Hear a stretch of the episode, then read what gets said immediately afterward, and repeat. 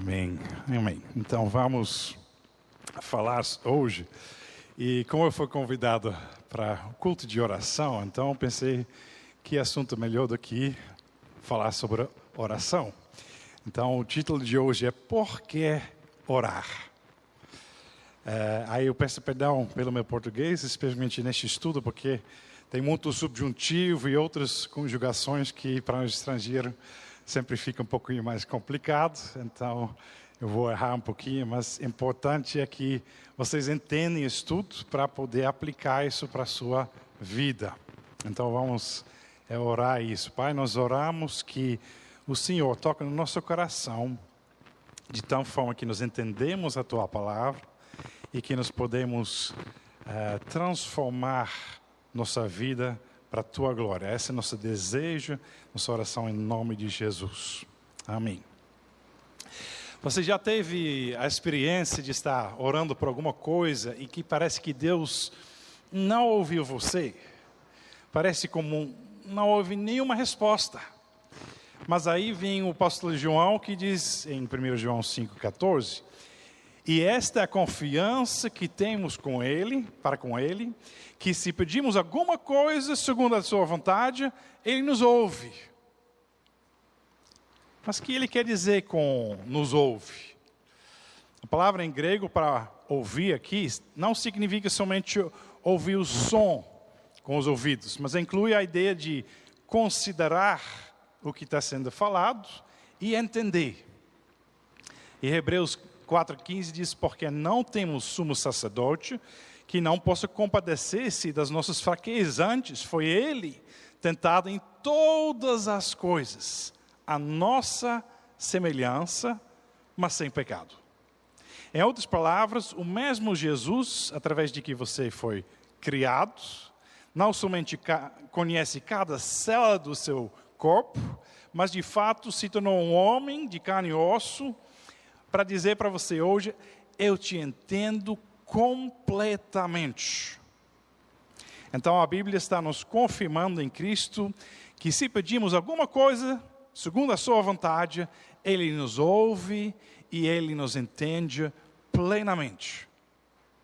Mas aí vem a dúvida. Tudo bem que Ele nos ouve e nos entende, mas isso também quer dizer que Ele vai nos dar que nós pedimos? Então, João continua em versículo 15, 1 João 5,15. E sabemos que Ele nos ouve em tudo o que pedimos. Estamos certos de que obtemos os pedidos que lhe temos feito. Isso quer dizer, tudo que pedimos, segundo a vontade dEle, nós vamos receber. Boas notícias. E João não está inventando isso, ele simplesmente está lembrando as palavras que ele mesmo ouviu Jesus dizer ao vivo. Talvez você lembre, João 14, 13, Jesus falando: E tudo quanto pedirdes em meu nome, isso farei, a fim de que o Pai seja glorificado no Filho. Se me pedirdes alguma coisa em meu nome, eu o farei. Então presta atenção, Jesus está adicionando aqui mais dois fatos importantes sobre a oração. Primeiro, precisamos pedir em seu nome, em nome de Jesus. E segundo, a finalidade de Jesus fazer que nós pedimos é que o Pai seja glorificado no Filho. São dois fatos extremamente importantes para a oração dar certo. E depois vamos ver depois, por quê. João 16, 23 diz: Naquele dia, Jesus está referindo aqui para o tempo depois da ressurreição dele, então este texto é válido para nós agora, né? Naquele dia, nada me perguntareis. Em verdade, em verdade vos digo: se pedires alguma coisa ao Pai, Ele vos concederá, concederá em meu nome. Até agora nada tendes pedidos em meu nome. Pede e recebereis, para que vossa alegria seja completa. Essas coisas vos tenho dito por meio de figuras. Vem a hora em que não vos falarei por meio de comparações, mas vos falarei claramente a respeito do Pai. Naquele dia pedireis diretamente ao Pai em meu nome, e não vos digo que rogarei ao Pai por vós. Vou repetir essa. E não vos digo que rogarei ao Pai por vós, porque o próprio Pai vos ama, visto que me tendes amado e tendes crido que eu vim da parte de Deus. Mas espera aí. É isso que estamos ensinando às criancinhas? Quantas vezes você já não ouviu a professora das criancinhas ensinar para eles: Jesus, eu te peço, por favor, Jesus, me dá isso. Mas Jesus disse: não pede nada para mim, para eu depois pedir para o Pai. Não, se precisar de alguma coisa, pede diretamente do Pai em meu nome, em nome de Jesus. Mas por que cada vez em nome de Jesus? Tem duas razões. Só que hoje vamos apenas ter tempo para explicar uma. Nós lemos em Hebreus que Jesus é o nosso sumo sacerdote. E é através dele que nós nos aproximamos ao trono da graça, a fim de recebermos misericórdia e achamos graça para socorro em ocasião oportuna. No Velho Testamento, quando ainda não existia a obra completa da salvação em Jesus, você não podia entrar diretamente na presença do Pai para falar com Ele.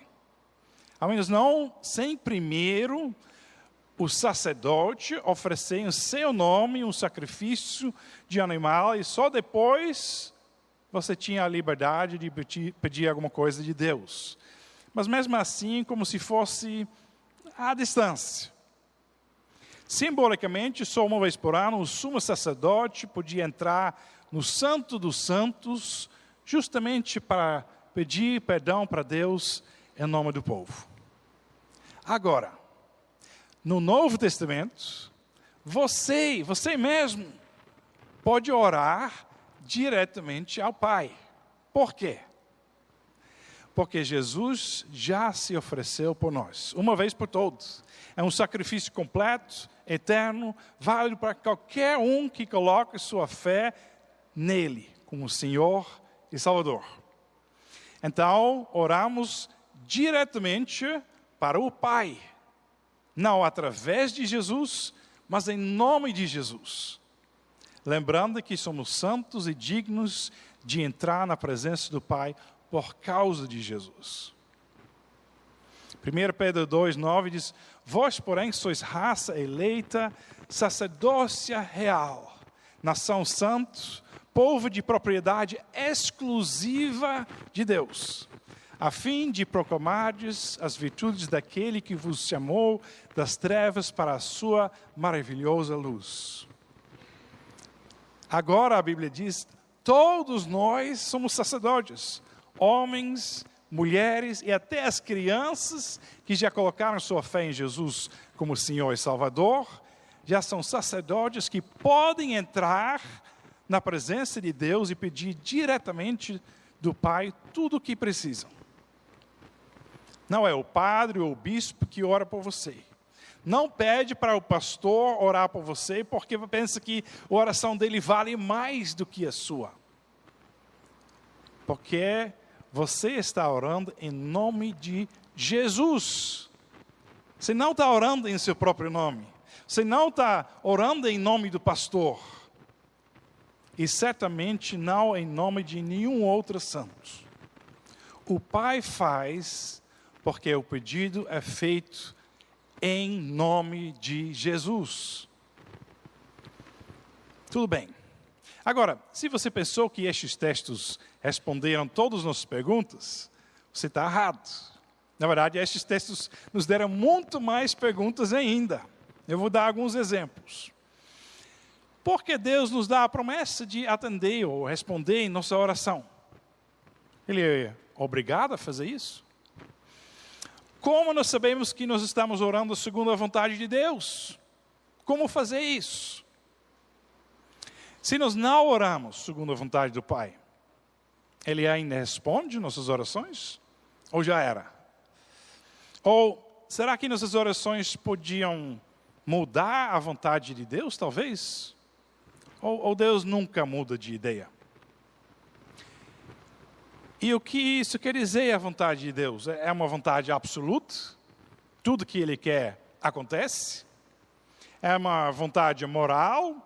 Ele só quer se for certo, santo? Ou talvez até uma vontade tipo um desejo.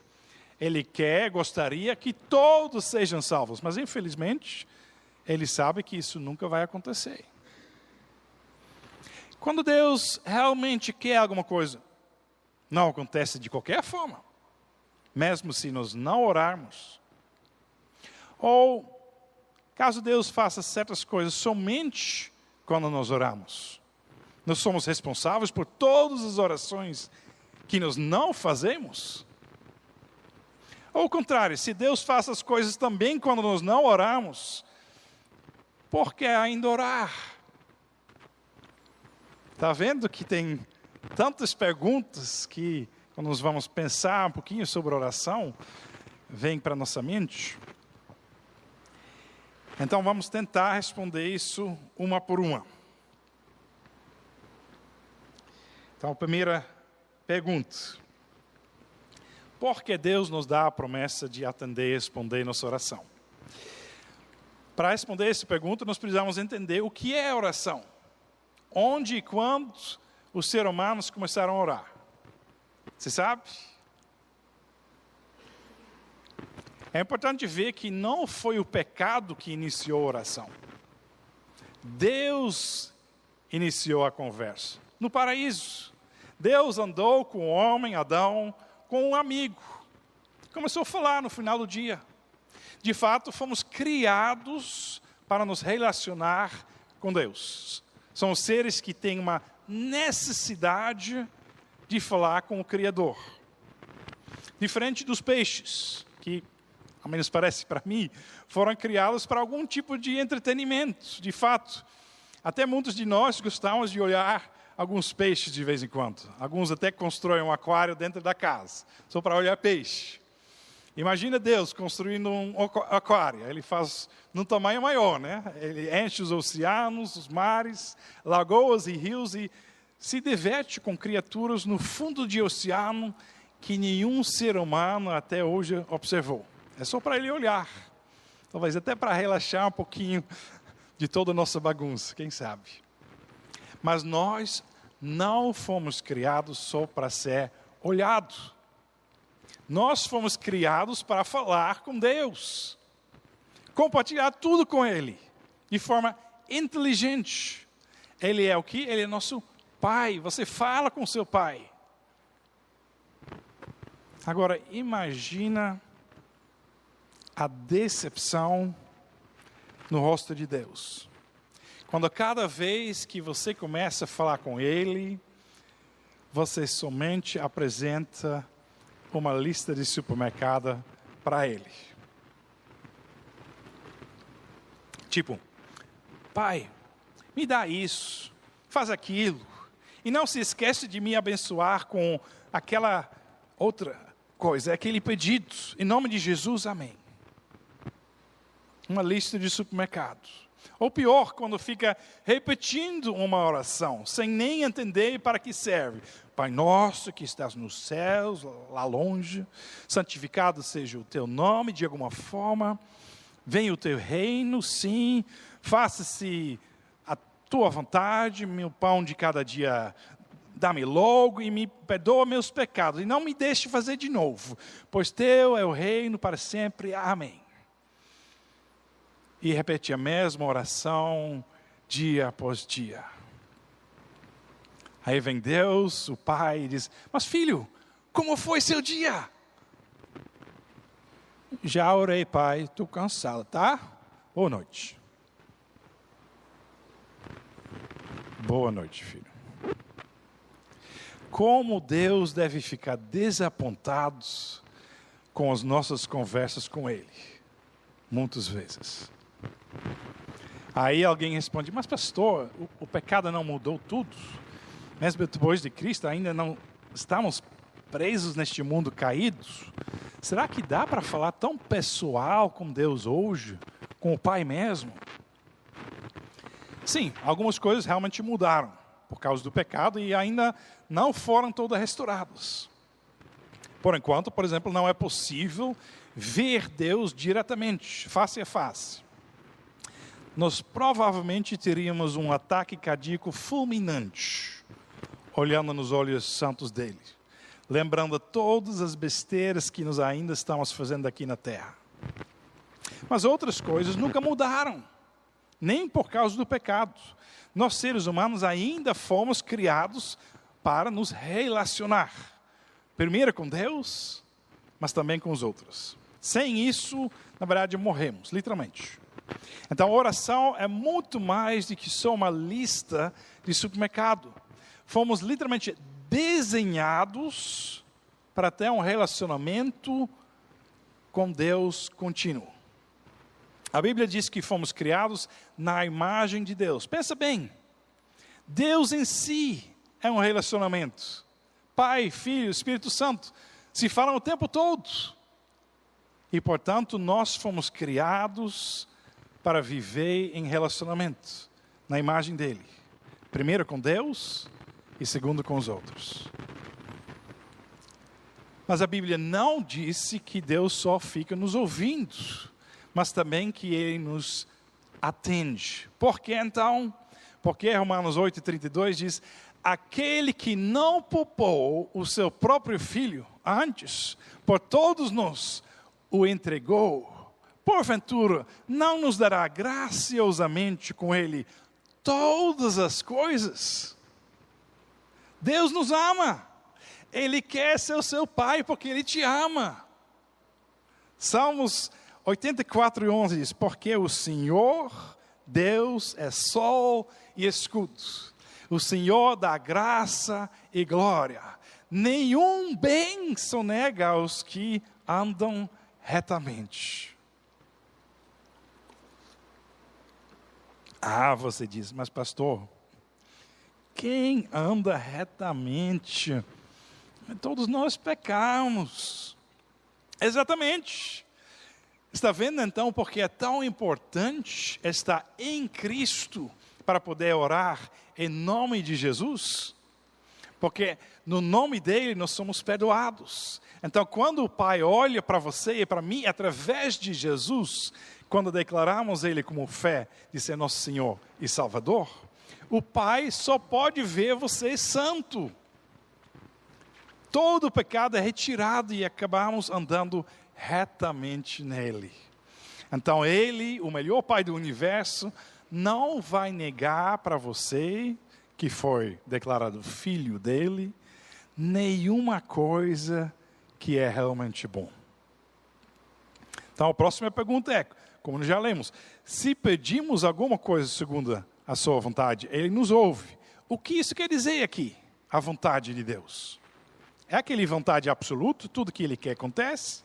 Uma vontade moral, ele só quer se for certo, santo? Ou uma vontade, tipo um desejo, ele quer, gostaria que todos sejam salvos. Só precisamos orar segundo a vontade moral de Deus. Ou uma coisa que, por acaso, ele gostaria. Ou deveríamos aceitar exatamente a vontade absoluta do Pai cada vez que oramos. Qual deles? Se o texto está falando da vontade absoluta, podemos preencher isso no nosso texto assim. Se pedirmos alguma coisa que Deus já queria absolutamente que acontece, aí Ele nos ouve.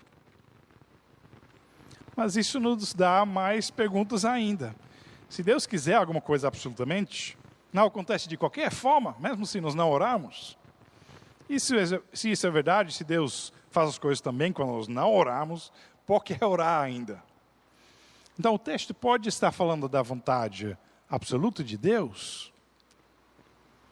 Por um instante podemos pensar que não, mas espera com sua conclusão, porque a Bíblia nos responde. João 14, 13. E tudo quanto pedires em meu nome, isso farei, a fim de que o Pai seja glorificado no Filho. Tem um objetivo lá. Independente se parece útil ou não para nós, só isso já seria suficiente razão para orar. Porque neste caso, cada vez quando você acerta a vontade absoluta do Pai, e Ele faz para você a vontade dele, igual você pediu, Deus é glorificado. Porque a resposta é a prova que Deus ama você. A resposta confirma que Jesus morreu por você na cruz, porque Ele está te respondendo. E que a relação entre Deus e você foi restabelecida. Glória a Deus! E mais que isso, sua fé é reforçada. Você pediu, aconteceu. Ele ouviu minha oração, então Deus é real. Mas, pastor, assim não fica muito chato? Deus não ia fazer a vontade dele de qualquer jeito. É, e se ele faz de qualquer jeito, por que ainda orar? Nós vamos voltar para esta pergunta um pouquinho mais tarde. Mas primeiro, vamos considerar por um momento a outra opção. Talvez o versículo esteja se referindo somente à vontade moral de Deus e não à vontade absoluta. Vamos preencher isso de novo no versículo. Então o versículo seria: se pedimos alguma coisa que não é mal, né, segundo a vontade moral de Deus, Ele nos ouve. Mas isso não se harmoniza com nossa experiência, porque não todas as boas coisas que eu pedi, é moralmente 100% corretos, Deus me deu. Também isso nos dá outra pergunta. Se Deus faz todas as boas coisas que pedimos, mas só faz quando nos oramos, é nós somos responsáveis por todas as orações que nós não fizemos? Já imaginou? Naturalmente a resposta é não. É óbvio que não é possível que a história deste mundo seria escrita pelo homem e as orações dele. 1 Coríntios 2, 7 diz: Mas falamos a sabedoria de Deus em mistério, outrora oculto, a qual Deus preordenou desde a eternidade para a nossa glória. Sabedoria é esta que nenhum dos poderosos destes séculos conheceu, porque se a tivesse conhecido, jamais teria crucificado o Senhor da glória. Mas como está escrito, nem olhos viram, nem ouvidos ouviram, nem jamais penetrou em coração humano o que Deus tem preparado para aqueles que o amam. Já imaginou se Deus tinha ouvido as boas orações de todos os discípulos, moralmente correto, na noite da crucificação? De não deixar um inocente, Jesus, morrer na cruz? Com certeza eles oraram por isso naquela noite. Deus não fez isso. Nós não somos capazes de construir a história através de nossas orações tão perfeitamente como Deus quer. Então Deus tem um plano. O plano é dele. E ele nos dá as orações para o plano dele ser realizado. Igual o fato mencionado em Romanos 8, 26. Também o Espírito, semelhantemente, nos assiste em nossa fraqueza, porque não sabemos orar como convém. Só Deus tem a visão total, e nós não, e de como construir o reino de Deus eterno. Então, nós precisamos concluir que a primeira opção está certa. Se pedimos alguma coisa que Deus já queria absolutamente que acontecesse, Ele nos ouve. Então, nós vamos precisar responder essas duas perguntas, né, que nós já falamos antes. Quando Deus quiser alguma coisa, não acontece de qualquer forma, né, se nós não oramos. Aí, se Deus faz as coisas também quando nós não oramos, por que ainda orar?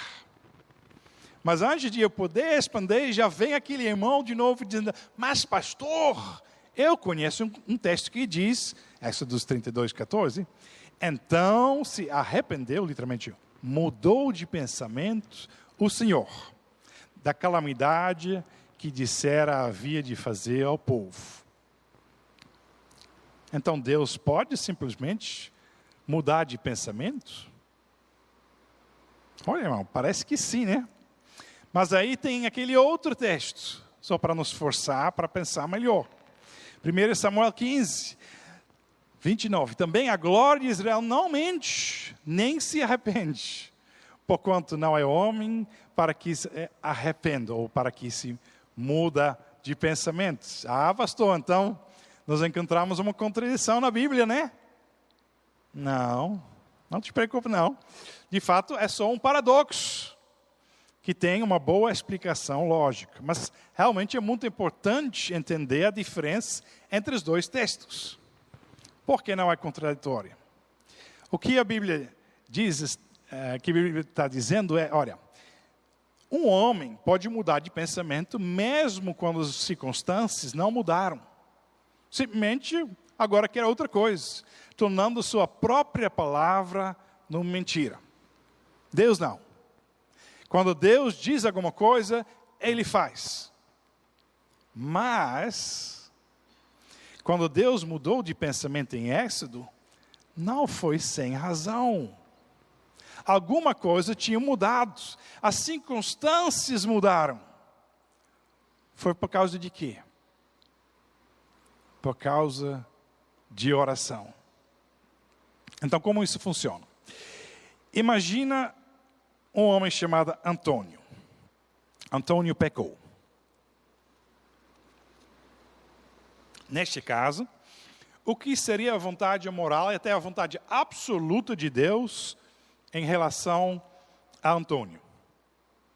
A Bíblia diz que seria, é, no dia de juízo, julgar Antônio pelos seus pecados e mandar ele para o inferno.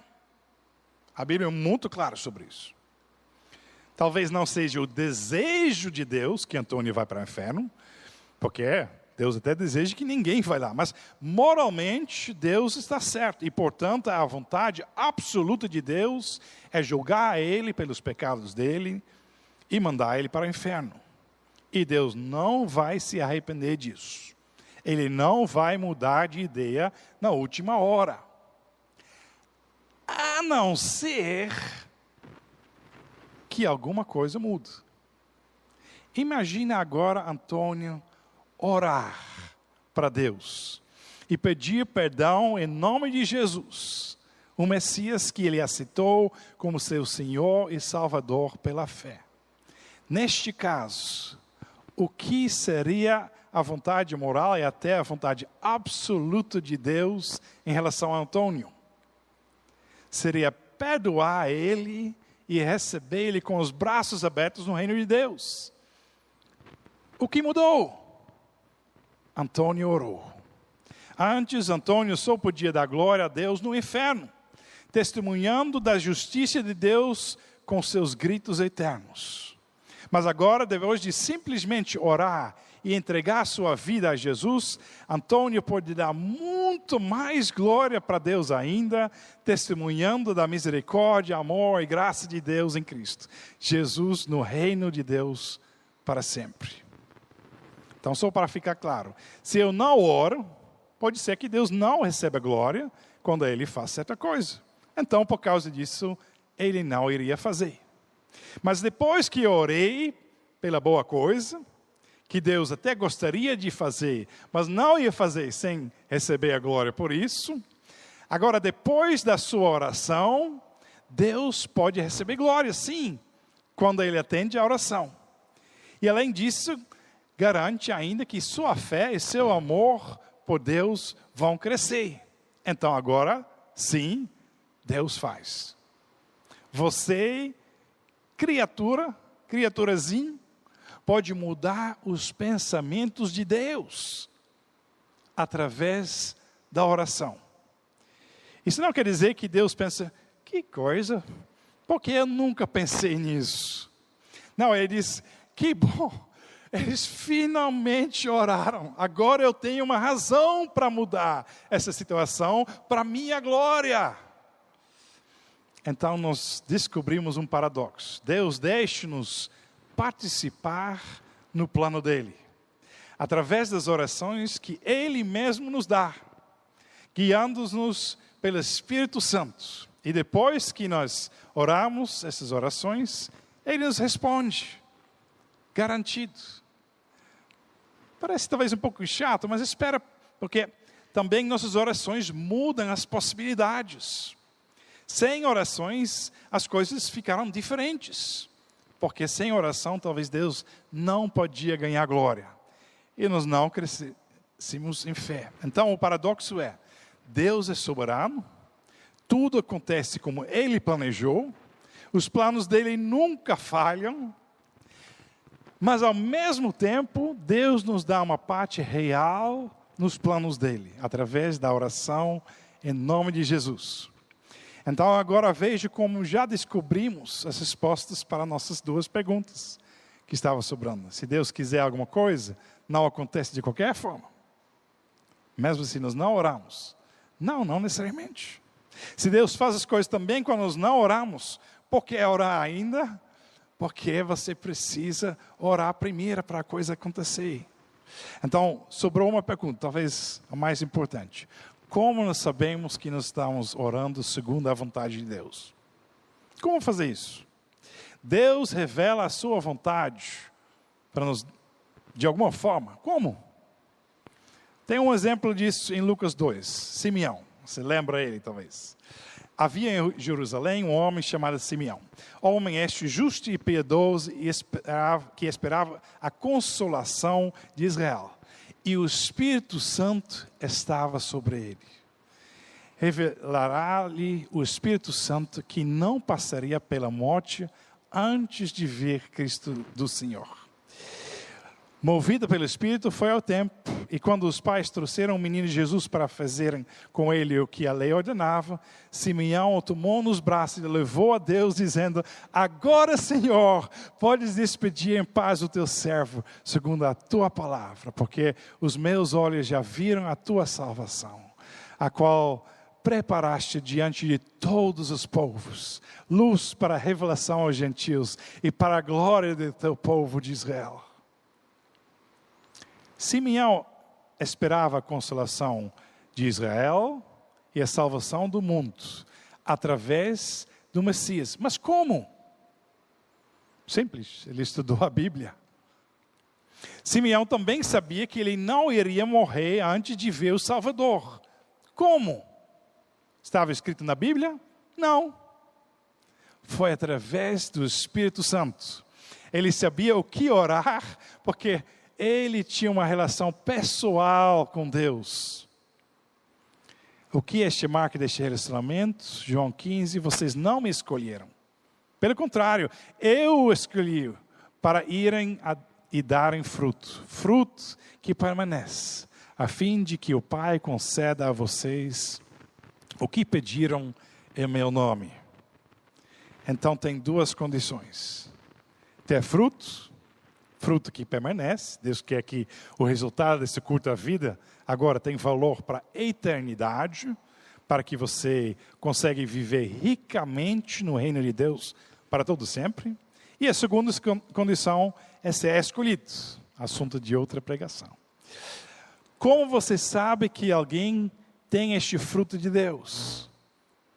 Gálatas 5, 22. Amor, mas o fruto do Espírito é amor, alegria, paz, longanimidade, benignidade, bondade, fidelidade, mansidão, domínio próprio.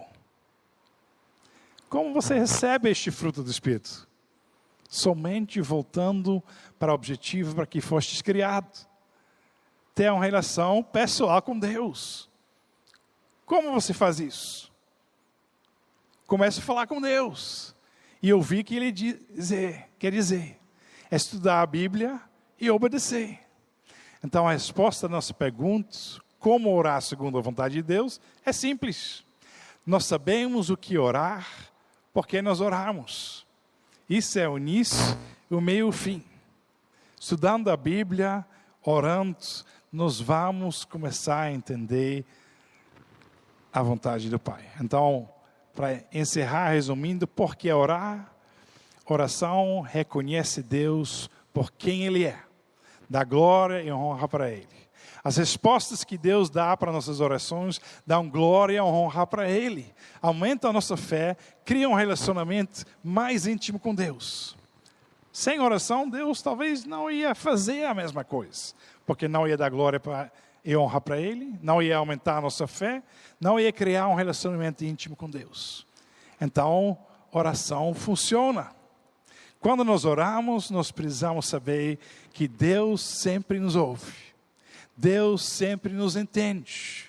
Deus nos ama tanto que Ele nos salvou através de Jesus. Então, qualquer outra coisa que nós pedimos, em nome de Jesus, com certeza Ele vai nos dar com todo prazer. Só tem duas condições. Nós precisamos pedir segundo a vontade dEle e ter fruto do Espírito na nossa vida. Como? Só através de uma relação íntima com nosso Deus e Pai. Está vendo aqui um círculo que nós estamos andando? Se você ora mais, você vai conhecer Deus melhor. Se você conhece Deus melhor, você vai ter mais fruto e você vai conhecer a vontade dele melhor. Se você ora mais segundo a vontade dele, mais orações vão ser respondidas com sim. E quando Deus atende mais e mais suas orações com sim, você vai ter mais fé. E com mais fé, você vai orar mais ainda. E a coisa continua, e a coisa cresce.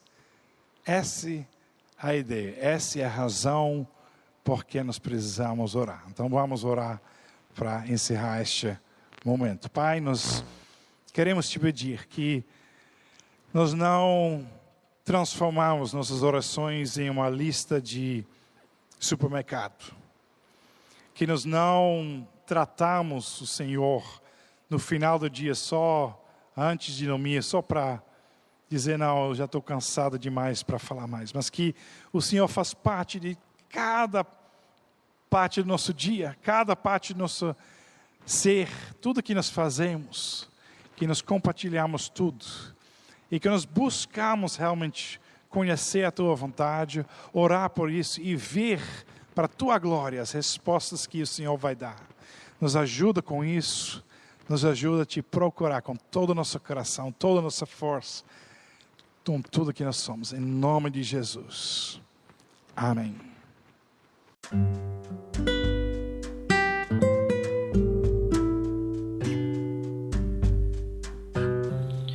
Obrigada por estar conosco.